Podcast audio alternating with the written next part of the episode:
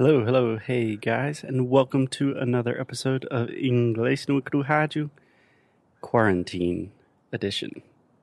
So I am coming to you live from Spartanburg, South Carolina. There are birds chirping, and yeah, I'm speaking live from my parents' house in these crazy times. So if you are listening to this, I imagine we are still in the midst of the coronavirus pandemic, COVID 19. Maybe if you were listening in the distant future and humanity has survived, then, well, that's a whole different situation. So I don't really know what to do. So I do what I normally do and I turn on the recorder and I talk to myself. So, just to maybe provide a little bit of entertainment, maybe be a little educational, or I don't know, at least provide some guidance or comfort in these trying times, I was going to tell a quick story or just talk about really the situation that I am currently in because I imagine it is very similar to a lot of your situations so I'm at my parents' house. This is uh, not my childhood home, but just like five minutes from the house where I was born. Again, not true. I was born in a hospital, but I am living five minutes away from the house where I grew up in. But in all honesty, this is my childhood home. I've lived here. I lived here since I was like seven until university.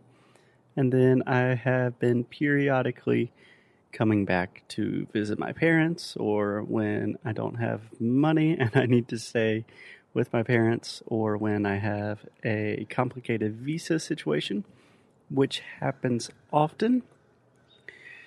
So, anyway, yeah, I'm at my parents' house. I was in Portugal with Alexia and I had to get home quite urgently for a a family emergency. And the day I left Portugal for the United States was, I believe, Wednesday, March 10th, something like that. Anyway, it was the day before things really, really got serious with COVID 19 here in the United States. It was the day before there was a travel ban um, preventing Europeans to travel to the U.S. And also, I think the NBA was canceled. A lot of sporting events were canceled. Tom Hanks said he was infected with the coronavirus. So I got here just in the nick of time. And that's an excellent phrase. In the nick of time. That means the last minute, the perfect timing. But now it's a bit complicated because Alexia is in Portugal, I am in the US, and neither one of us is allowed to travel and see each other, which makes me very sad. But it is not the first time that we have spent many months apart. We are quite used to it by this point. So, anyway, I am rambling but I wanted to talk a little bit about my plans for the near future. I don't know if I will be here for two weeks or two months, two years, who knows. But to be honest, I was talking about this with Alexia and my parents. Quarantine or self isolation comes relatively natural to me because I am a very introverted person by nature. I tend to derive a lot of energy and comfort from solitude and being alone. And I don't really get bored. So, this is interesting. I am very similar to my mom in the sense that we always feel like we never have enough time. So, we are always rushing, we're working a lot, we're trying to do things and we're always exhausted and we just never feel like we have enough time. And I remember reading a book um, at least six months ago, and I don't remember the name of the book. I, I believe the name was In Praise of Wasting Time. That could be wrong. But the author of the book used this sensation, he used the word time sick, that he always felt time sick. And for some reason, that really resonates with me. I always feel time sick. I feel like I don't have enough time. I'm always in a hurry.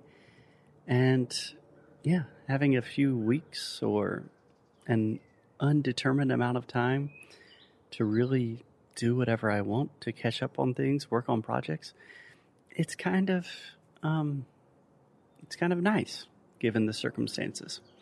On the other hand, my dad and Alexia are totally the opposite. So if it is a Saturday afternoon and my dad is not working, he immediately needs a project. He will start working in the garage or fixing the door knobs or just working on his car, doing anything because if not, he will get very bored and restless and he kind of goes crazy. And Alexia is the same way. And I just thought it was really, really interesting thinking about how different people view time differently. And yeah, strange insight. So, what are my immediate plans for the quarantine? Number one, obviously, I will use this time to work a good bit to catch up and work on a lot of projects that I've wanted to work on for a long time now.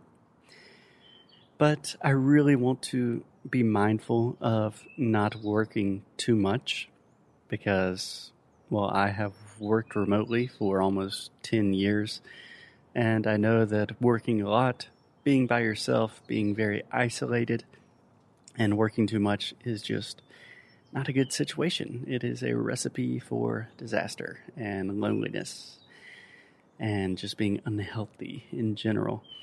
So I'm not going to try to overwork, but I really, really want to focus more on personal projects and hobbies. So I have all of my instruments here, which I'm super excited about.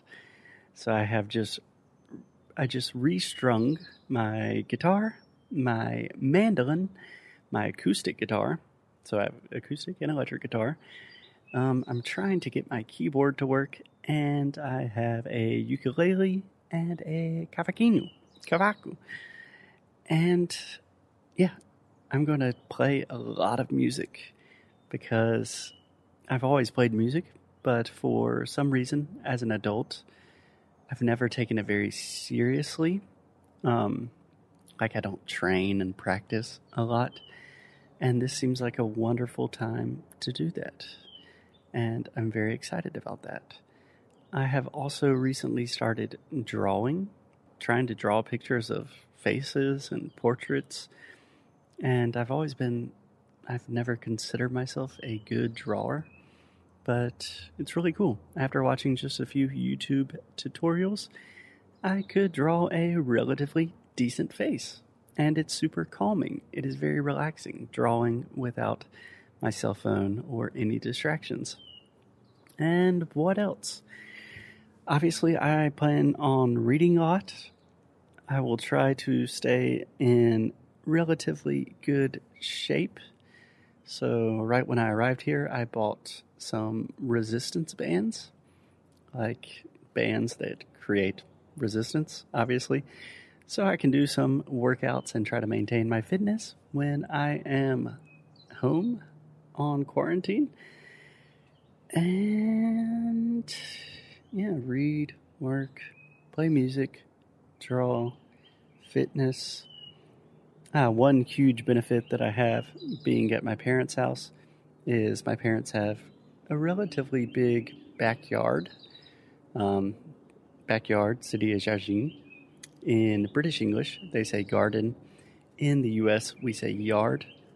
So I will get to spend a good bit of time outside. I will try to work outside if possible, record podcast outside, and yeah, record a bunch of podcasts with Alexia and hopefully interact with as many of you guys as I can. I really want to have a lot more interaction with our listeners, and not just our listeners that are doing our courses and our challenges, but also have, I don't know, some sort of like open phone line that people can call, and we can keep everyone company in these really crazy and difficult times.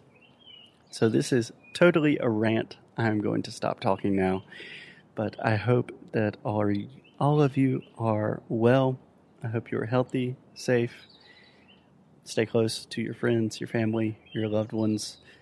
Be smart, vigilant, and yeah, now more than ever is really a time that calls for community, kindness, um, a lightness of heart.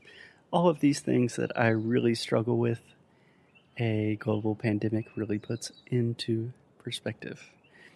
So I will probably jump in on the podcast maybe once a week and randomly tell you guys what I'm doing during this quarantine um, period. And I would love to hear what you guys are doing. That would be super fascinating. Maybe we could do it on the podcast. Okay, that's it for today. As always, keep up the good fight. And now more than ever, lose well.